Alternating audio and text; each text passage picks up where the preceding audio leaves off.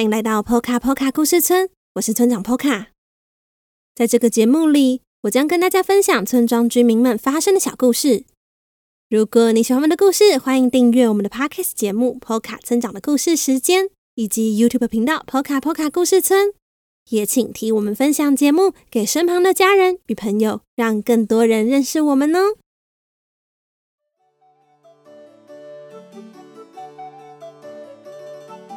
大家现在听到这个故事时，村长应该在照顾刚刚出生的小村民吧？村长会尽快的回到 POKA 村长的故事时间，并为大家带来更多有趣的故事。请等我一下下哦。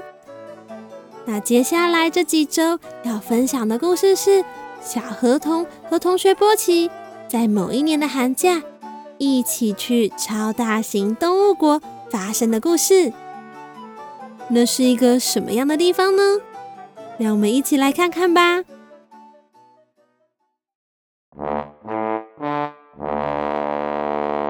小河童日记之超大型动物国篇。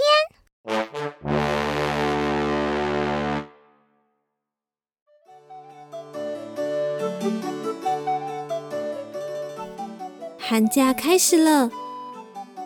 原本以为这次的假期，我同样只能每天待在家里，没有事情可以做。想不到波奇和他的爸爸邀请我一起去旅行。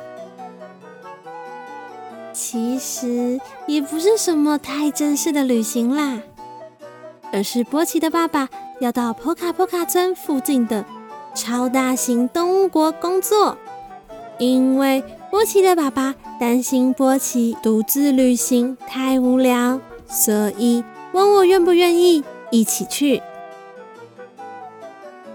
超大型动物国从名字就知道，主要是由一群超大型的动物组成的国家，和 Poka Poka 村是由小型动物。中型动物、大型动物以及超大型动物组成，不太一样。去到超大型动物国旅行，也是我搬来 Poka Poka 村后第一次到那么遥远的地方玩，而且想到可以一次看到这么多的超大型动物，就觉得好兴奋呢。你一定很好奇，要怎么从 Poka Poka 村到超大型动物国？是要游泳吗？还是搭飞行船呢？或是搭乘像是你们乘坐飞机，但在 Poka Poka 村中我们叫做塔克鸟的那种鸟类呢？通通都不是哦，因为波奇的爸爸是超大型动物。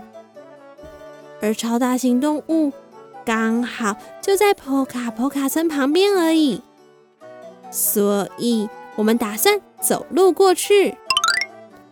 啊，不过当然不是我和波奇两个人慢慢走路过去啦，而是他的爸爸会将我们放在他的帽子上，然后走路带我们过去。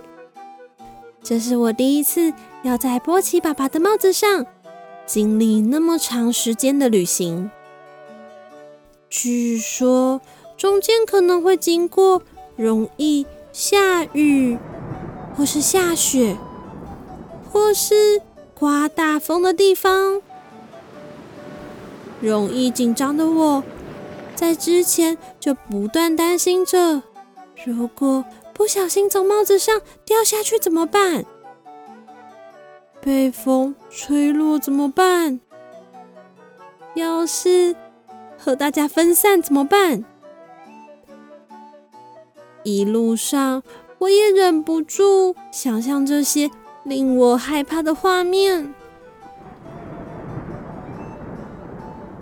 熬过了好几个小时，才好不容易到达超大型动物国。到了那里。我原本绿色的脸都变成白色的了。我又累，头又痛，甚至有点想吐。据说，我这个呢叫做晕帽，就像有些人搭车会晕车，有些人坐船会晕船一样，而我的就是晕帽。就这样，我在超大型动物国的旅程，以一个非常狼狈的样子展开了。你问，这一路上波奇都在做什么呢？他呀。